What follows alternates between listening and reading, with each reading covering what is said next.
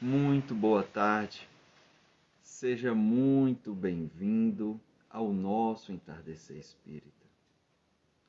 Fico muito feliz com a sua presença aqui conosco, nos assistindo ao vivo ou a posterior, em nosso Instagram, ou YouTube ou Spotify. Seja bem-vinda ao Entardecer Espírita e o nosso tema de hoje é a vida futura. Nós vamos falar a parte 1. Eu sou Aníbal Buquerque, do Entre Nós, e para começarmos, gostaria de convidá-lo para fazermos uma prece. Se desejar fechar os olhos, ficar em paz, em harmonia, e que neste entardecer nós possamos refletir sobre o tema de hoje, que ele possa nos ser especial, o tema nos leve a muitas reflexões, que tenhamos ótimas oportunidades para o aprendizado, para a reflexão e para a tomada de decisões. Desejo a você, meu irmão, minha irmã, que cada vez mais possamos trabalhar na caminhada pessoal evolutiva. Desejo muita paz, muita luz. Que assim seja. Boa tarde, meu irmão, minha irmã. É um prazer estarmos aqui falando sobre um tema que eu acredito que seja muito proveitoso. Vejamos, vai depender muito de como você receba essa temática, de como você interaja, de como você reflita. É, Oi, Ângela, Catarina, Maria Estefânia, também, ah, deixa eu ver aqui, Wize Távora Personal. Então, assim, é um prazer estar aqui com você, trabalhando esse tema. E eu gostaria muito que hoje, se você puder interagir, eu ficarei muito feliz. Gostaria de saber se meu áudio está chegando bem, que eu esqueci de colocar o microfone, mas tiver algum problema, alguma dificuldade, me fala que eu dou uma interrompida e coloco o microfone que está aqui próximo, tá bom? Então, hoje a gente vai fazer algumas reflexões. Quem quiser responder ou trazer alguma contribuição, fazer alguma pergunta, fique à vontade para que nós possamos ter a melhor interação possível. E a primeira reflexão, ah, está ótimo, obrigado, Ângela. A primeira reflexão que eu trago é: quando se fala, quando eu falo de vida futura, o que me vem à cabeça? Que reflexões eu penso? que sonhos eu desejo, o que é que eu gostaria, como fosse o meu futuro. Gostaria que você pensasse um pouco. Obrigado, Catarina. Pensasse um pouco sobre isso, sobre a sua vida futura. O que é que lhe vem à cabeça? Provavelmente alguns de nós vamos pensar, aqueles que já são pais ou mães, vão pensar sobre o futuro dos filhos, sobre a, aqueles que se casaram recentemente, sobre a família, como será, o que poderia fazer para se dar bem. Aqueles que não são, não tem problema, mas o que é que eu posso, o que é que, onde é que eu quero chegar, o que é que eu desejo da vida, como será no futuro a minha idade mais avançada. Teria uma vida tranquila, uma vida em paz, uma vida saudável, uma vida com uma saúde financeira também, né? não só a saúde física, mas também como será a minha saúde mental. Então acredito que são ponderações que provavelmente passaram pela nossa cabeça. Mas agora eu quero trazer uma outra reflexão. Hoje eu não tenho pressa de abordar esse tema. Se a gente abordar em duas, três ou quatro vezes, eu ficarei muito satisfeito, porque é interessante esse tema. E se eu agora perguntar sob a perspectiva espiritual, quando eu falo de vida futura, o que é que me vem à cabeça? O que é que vem à minha mente? Porque a doutrina espírita ela é reencarnacionista. A doutrina espírita nos fala do mundo espiritual. Então eu queria que você pensasse, né? É... Será que eu estou preparado para a morte? Será que eu vou ter dificuldade de partir? Como será a minha vida na erraticidade no mundo espiritual? E como poderá ser a minha próxima reencarnação? Será que o que eu estou fazendo hoje, em termos de pensamentos, em termos de palavras, em termos de atos, atitudes, ações, elas poderão influenciar o meu futuro no, no momento do desencarne, quando eu tiver, estiver no mundo espiritual, influenciarão também os meus próximos desencar minhas próximas reencarnações, melhor falando? Você já pensou sobre isso? Pensar sobre a perspectiva da vida futura não somente na vida material, mas além desta vida material? Eu acredito que seja uma reflexão que vale a pena. Até porque, por exemplo, no Evangelho segundo o Espiritismo, quando Kardec intitula Bem-aventurados aflitos, este capítulo vai nos trazer uma abordagem muito interessante sobre as nossas aflições, que algumas vezes são têm origem nesta vida, pelo que eu estou fazendo, pelo que eu estou deixando de fazer, a forma como eu penso, uma forma mais positiva, uma forma de pensamento mais negativas, as atitudes que eu tenho perante a vida, perante o próximo, se são saudáveis ou se não são, tudo isso há uma política de consequência que nós na doutrina chamamos de lei de causa e efeito. No hinduísmo chamam de lei kármica. Ou seja, algo que eu faço hoje, que eu penso hoje, que eu falo hoje, ou que eu deixo de falar, que eu deixo de fazer, ou até que eu não estou pensando, vão trazer consequências na lei de causa e efeito, nessa política de consequência, na lei kármica. E isso pode desencadear não somente nessa existência atual, mas os espíritos também falam lá no Evangelho segundo o Espiritismo que às vezes as dificuldades ou as vicissitudes ou as circunstâncias pelas quais eu estou passando hoje têm origem em existência anterior. É como se na vida material eu estou muito endividado, não tenho como pagar de uma vez e eu peço um parcelamento. E aí, às vezes, eu posso, devido à carga de consequências ser tão pesada ou ser tão grande, eu não consigo pagar de uma vez, eu preciso parcelar. Né? Só para didaticamente falar.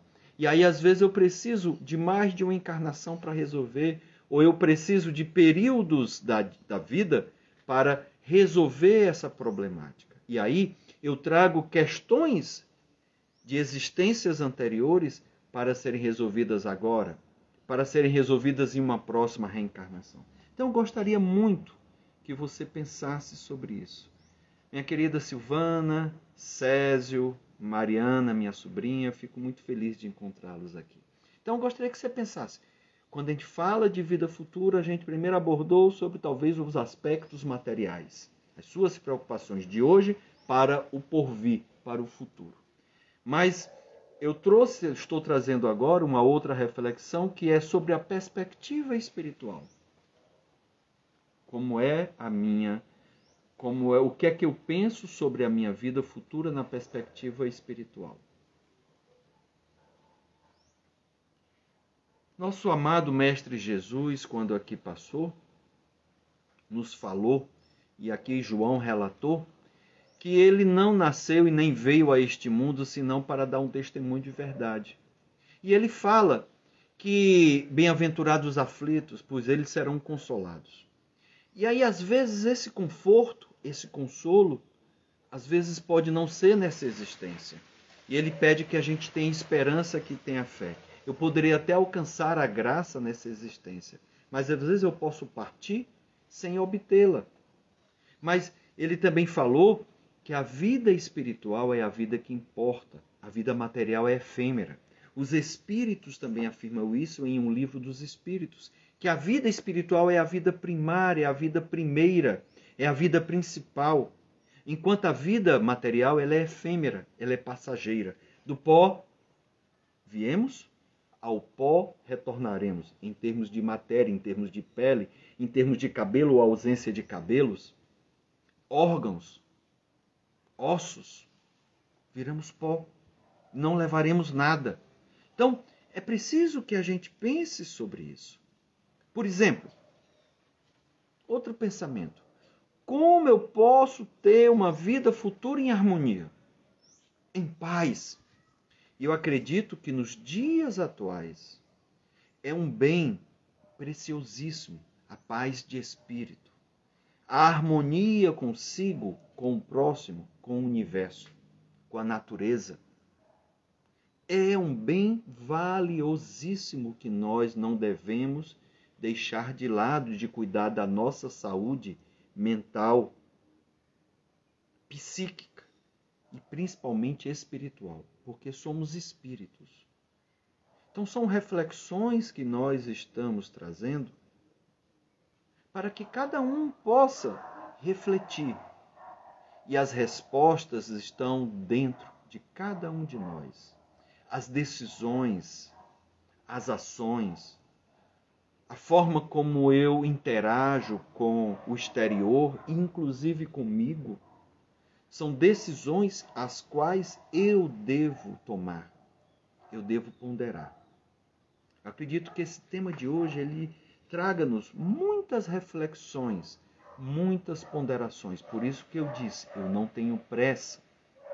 Poderemos levar dois encontros, três, quatro, até cinco indo numa espiral crescente para que possamos ir amadurecendo, maturando, refletindo. Mas uma coisa é certa: para que eu possa ter uma vida futura em harmonia, eu preciso viver o presente, o agora.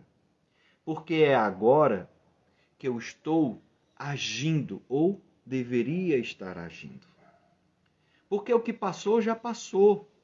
E com relação ao futuro, eu posso tomar decisões hoje que vão influenciar no futuro, mas todas as decisões são as que eu estou fazendo agora, pensando no futuro. E uma coisa interessante que a gente aprende com a doutrina espírita, porque de uma, sobre uma ótica material ou sobre uma ótica não reencarnacionista, eu posso pensar em vida e morte. Mas sobre a ótica espiritual, que a doutrina espírita nos ensina, mas também outras crenças, outras doutrinas de origem orientais, que a doutrina é de ordem, origem ocidental, mas outras que nos ensinam, a gente vai aprender que não é vida e morte. Morte pode até ser mais do corpo físico, é vida e vida, vida e vida. Como assim, Aníbal? É a vida do espírito do espírito com vida quando encarnado, mas quando desencarnado, ele também está vivo, agindo, interagindo, sofrendo, aprendendo, tendo altos e baixos. Vivo, continuando vivo, vivo quando reencarna. Ou seja, eu estou vivo, meu espírito está vivo como um contínuo, vivo encarnado, vivo desencarnado, vivo reencarnado. E Kardec denominou de erraticidade esse período que eu estou desencarnado, eu estou no mundo espiritual. Entre um, uma reencarnação e outra, é a erraticidade. Então, eu tenho que viver o agora, porque o que eu faço hoje, estando encarnado ou desencarnado, vai ter reflexões diretas na minha existência, estando eu na matéria ou não, e tendo consequências para o futuro, positivas ou não. Olha que interessante. Por quê? Porque por meio do livre-arbítrio, há uma frase que eu acho muito interessante, que é um trocadilho, que diz assim: você escolhe o que planta e você colhe o que planta. Então você escolhe e colhe o que planta. E a mais pura verdade, porque eu tenho livre-arbítrio. Então, eu tomo as decisões, ou deveria ter esta compreensão, eu tomo as decisões perante a minha vida. Ou seja, o tempo todo eu estou a semear o meu caminho espiritual, esse contínuo. E nesta sementeira que eu estou lançando ao longo da minha caminhada, as sementes são as minhas palavras. As sementes são meus atos. E as sementes são meus pensamentos. E pensamento é poder que me traz saúde ou doença, me traz felicidade ou infelicidade, me liberta ou me prende, me expande ou me retrai, me felicita ou me deprime.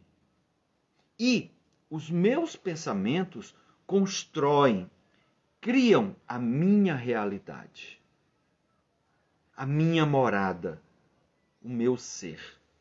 A energia que eu irradio poderá ser expansiva, leve, agradável ao outro, salutar, ou a minha energia pode ser muito fechada, deprimente, triste, pesada, fazendo com que o outro que está na minha presença fique também sentindo peso, sentindo a tristeza, adoecendo, sentindo dor de cabeça.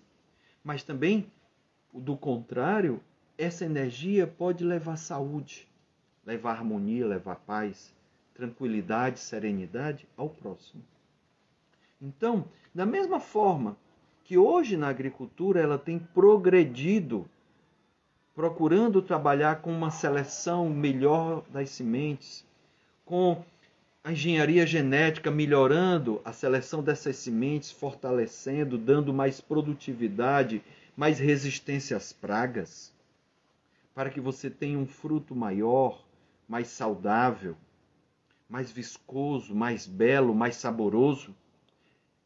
Assim também devemos nós cuidar dessas sementes que são os nossos pensamentos, que são as nossas palavras, que são nossos atos, os nossos hábitos os nossos vícios que devemos nos desvencilhar, os maus hábitos. Procurar cultivar virtudes. Trabalhar a reforma íntima.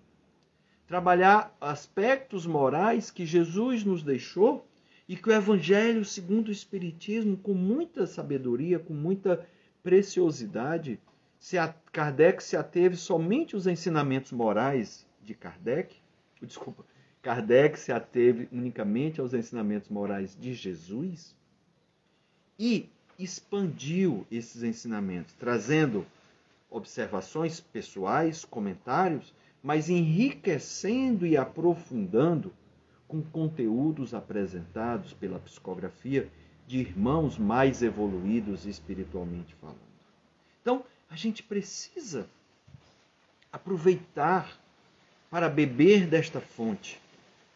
Aproveitar essa energia boa que Jesus, que Kardec, os bons espíritos nos oferecem, nos presenteiam de graça, para que possamos nos libertar da pessoa velha, para que surja uma nova pessoa, mais leve, mais saudável, mais evoluído espiritualmente, porque a lei de progresso vai gradativamente nos ajudando nessa caminhada evolutiva. Mas essa ajuda, ela vai acontecer com o tempo de uma forma natural, mas eu posso acelerar. Eu posso ter a intencionalidade de fazê-la mais adiante, de fazê-la com mais celeridade, de fazê-la de forma mais consciente. E este é o convite para hoje e para os próximos encontros. Se quiser deixar Ritinha, colega de trabalho, João Milton, colega de colégio, companheiro de caminhada também, né? Vladimir Dalva também está por aí. Então fico muito feliz de podermos estar compartilhando uma temática que pode lhe ajudar, me ajuda muito em pensar na vida futura. Por exemplo, a gente, quando trabalha, se preocupa contribuindo para o INSS, para a Previdência Pública, para ter uma segurança numa determinada idade para receber um benefício social, para que tenha possa parar de trabalhar ou fazer outras coisas. Às vezes, alguns fazem previdências privadas, outros vão fazer investimentos para procurar ter uma segurança financeira no futuro. E hoje, nesse tema de vida futura, eu quero que você pense na sua previdência espiritual. O que eu estou fazendo? Que depósito eu estou fazendo na minha conta pessoal, na minha vida, na minha vida espiritual, que irão me ajudar a ter mais tranquilidade, paz, harmonia no futuro. Na sua previdência espiritual. Que que eu estou fazendo? Boa tarde, Miguel Mota, companheiro de ESD. Por que que às vezes, então, me falta essa perspectiva de uma vida futura principalmente de ordem espiritual. Porque eu não, não sei como será esse futuro. Eu não sei do porvir. Eu não compreendo. Acredito que com a morte tudo se acaba. Ledo engano, porque a morte é só do corpo. O espírito é imortal. A própria Igreja Católica nos fala que o espírito é imortal só não, só não nos fala com muita propriedade como é a vida após a morte. Ou fala de uma forma muito simples, quando se cita inferno, purgatório e céu. Mas não fala de transições, de evolução. A própria religião católica já o foi, mas hoje ela não é reencarnacionista.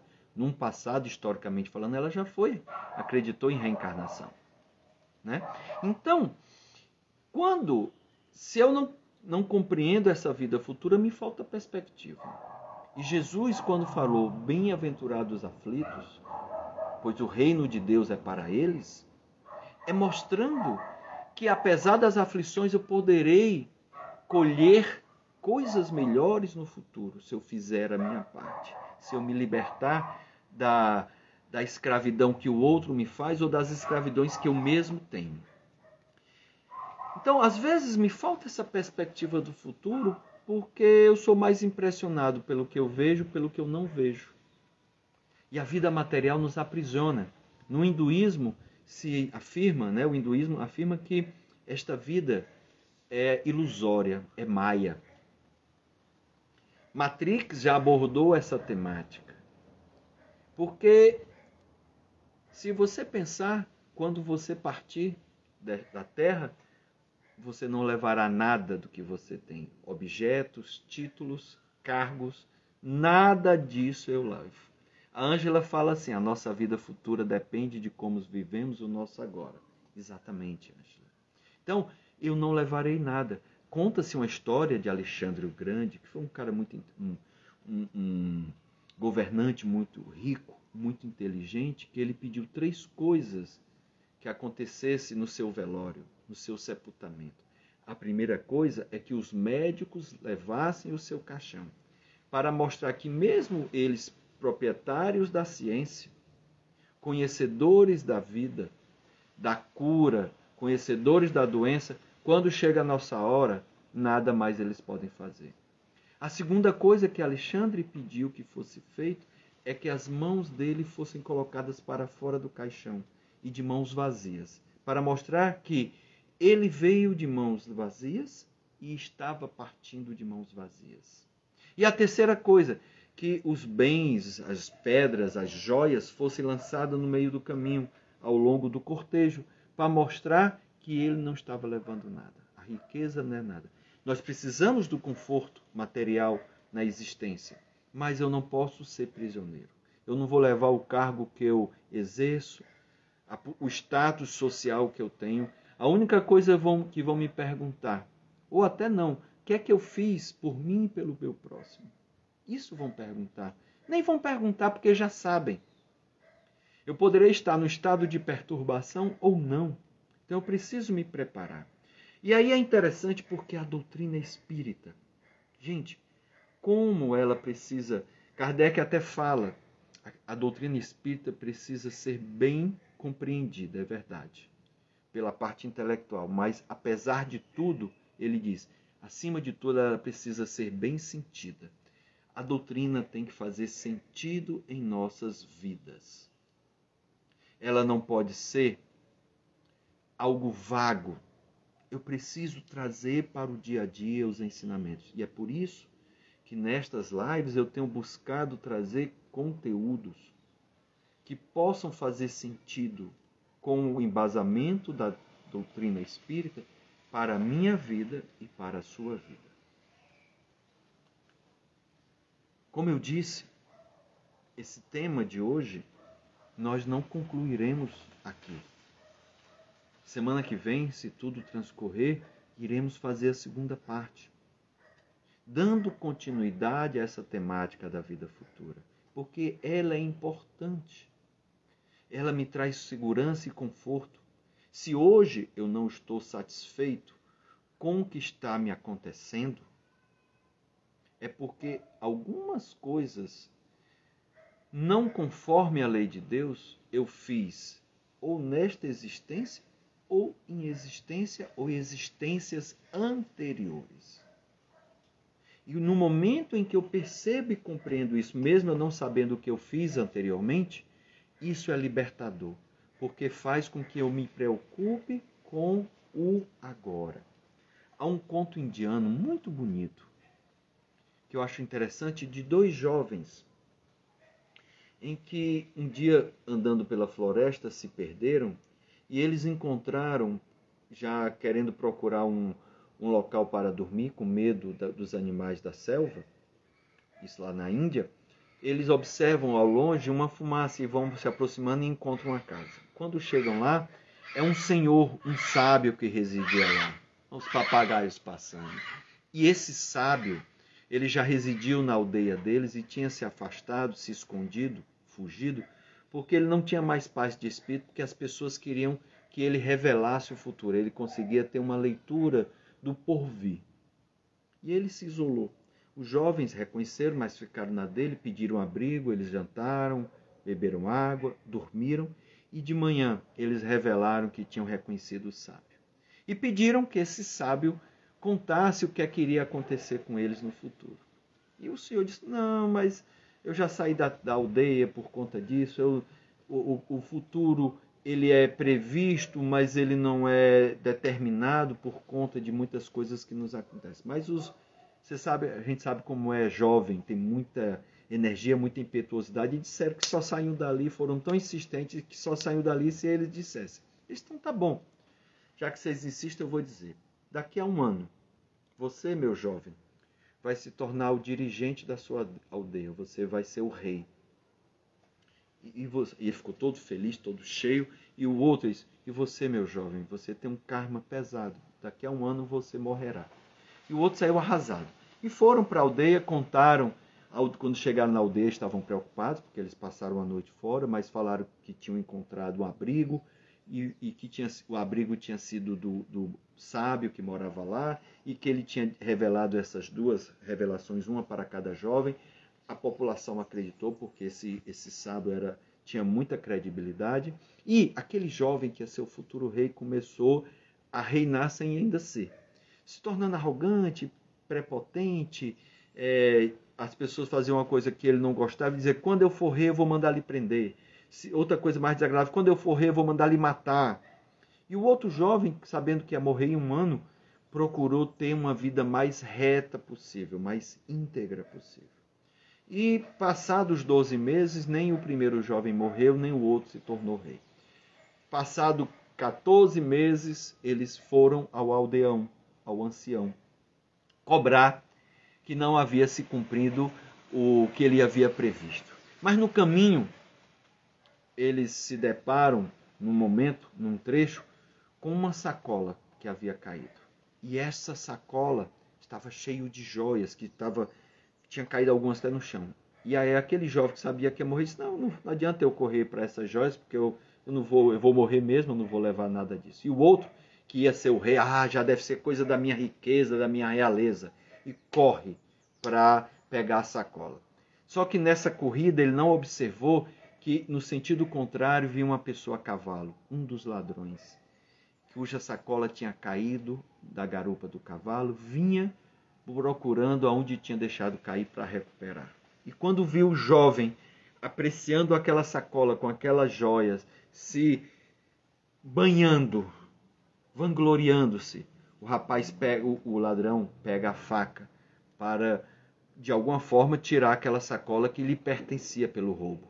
E o amigo dele, vendo o que ia acontecer com o outro amigo, corre em direção ao ladrão e pula em cima dele. E devido à surpresa, o ladrão fica assim é, atormentado e foge. E ao fugir, deixa a sacola. E os dois vão. O colega é, cortou o braço né, com a faca do, do, do ladrão. E aí fazem uma tipóia e os dois seguem para o aldeão, para o sábio. E chegando lá, para concluir a história, quando eles chegam, o sábio fica espantado e eles vão cobrar que o que o sábio tinha dito depois de 14 meses não tinha acontecido. Nem o jovem morreu, nem o outro se tornou rei. E o sábio falou para eles: Meus jovens, como eu lhes disse, o futuro não é certo. Ele é construído à proporção que nós vamos vivendo. Você, meu jovem, se tornou, ao saber que ia ser o líder, que ia ser o rei, se tornou tão arrogante, tão prepotente, que no seu karma você não será mais rei. O máximo que você conseguirá será essa sacola de dinheiro, um, a única riqueza que você obterá. Enquanto o outro estava certo, que em um ano estava previsto a sua morte. Mas ele procurou ter uma vida tão reta, tão séria, tão é, profícua, tão boa, que houve uma prorrogação no seu desencarne. Pois é, a vida é assim. E aí o máximo que aconteceu daquele mau karma que eu falei foi esse corte no braço.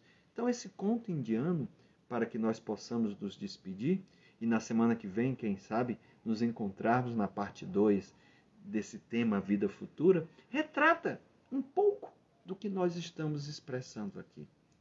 Que o futuro nós construímos no agora. Mas não só o futuro material, mas também o futuro espiritual. Se você chegou depois e não pôde desde o início participar, ou se você deseja compartilhar esse conteúdo com outra pessoa, já lhe afirmo aqui que ele vai ficar gravado aqui no Instagram e depois eu levarei para o YouTube, no, na página Aníbal Albuquerque e também no Spotify, no Entre Nós com Aníbal Albuquerque. Desejo uma tarde muito abençoada nesse entardecer espírita. Desejo uma semana muito agradável e fico feliz por estarmos aqui nesse convívio, nessa interação, abordando um tema que poderá ser árduo, árido, mas de uma forma leve, se possível, e tranquila e serena. Muito obrigado para todos vocês. E a Catarina aqui fala que essa história do conto indiano, quem conta ela, alguns contos indianos muito interessantes, Catarina, eu sei que você se interessa, é a nossa querida Lúcia Helena Galvão tem um vídeo no YouTube com várias histórias indianas. Tem ensinamentos fantásticos. Esta é uma delas que eu gosto muito e achei muito apropriada, achei oportuna para o nosso tema de hoje. Desejo muita paz e muita luz para cada um de vocês. Que assim seja. Amém.